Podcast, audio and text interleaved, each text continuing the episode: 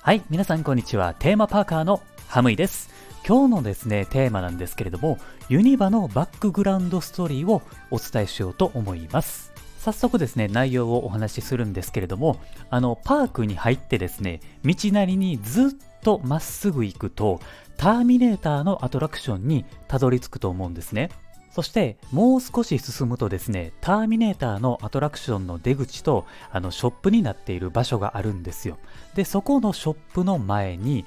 インディアンの像が置かれているのって皆さんこれ気づいたことありますか？このインディアン像ってね、あの別に隠れて置いてあるとかそういうわけではないので、もしかしたら一度はね、見てるかもしれないんですけれども、なんでこんなところに置いてあるんだっていうね、まあそういう風に疑問に思ったことってあったかもしれないですよね。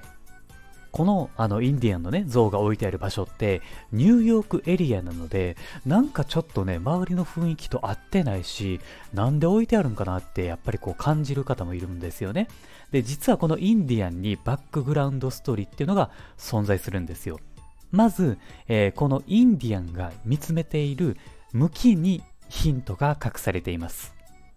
インディアンが見つめる先をね一緒にまっすぐ見てみるとあるエリアを向いていることに気づくんですね。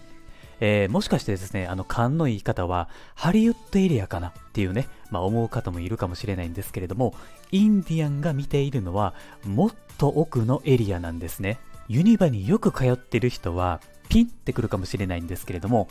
そうなんですよ。あの、インディアンが見ているエリアっていうのは、セサミストリートのキャラクターたちがいるユニバーサル・ワンダーランドなんですね。これを聞いて、もう単純にね、え、なんでワンダーランドを見る必要があるのっていう風に思う方もいらっしゃると思うんですよ。あの、最近ですね、ユニバに遊びに来始めた方はですね、ご存知ないかと思うんですけれども、ワンダーランドっていうエリアは、最初はなかったエリアなんですよ。ユニバがオープンした当初っていうのは、このワンダーランドのエリアは、ウエスタンエリアっていう西部劇をイメージした場所だったんですよね。で、そのエリアにこのインディアンの像が置かれていたっていうことは、今ではね、もう覚えている人はかなり少なくなっていると思います。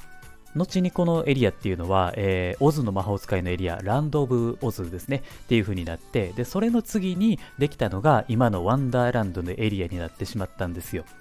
もちろんエリアが変わってしまったので、このインディアンはですね、場所を奪われてしまったわけなんですね。だから、今いる場所から悲しげに自分たちがもともといたエリアの方向を向いているっていう、こういうね、バックグラウンドストーリーがあるんです。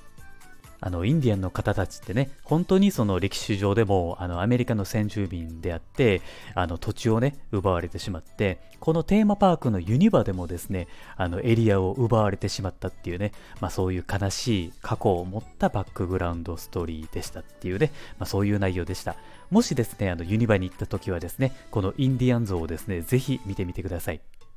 ちなみにですね、このインディアン像に関するもう一つね、えー、ネタがあるのでですね、それは次回以降にお話をしたいと思います。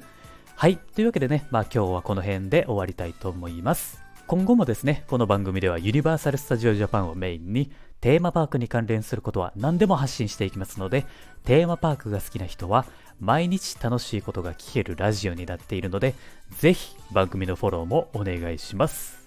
あとですね、僕、ツイッターもやっていますので、えー、こちらをですね、フォローしていただくと、配信を聞き逃し防止にもなったり、あとはですね、テーマパークが好きな方とですね、僕はつながりたいと思っていますので、ぜひツイッターの方もフォローをお願いします。概要欄のところに URL を貼っているので、こちらから遊びに来てください。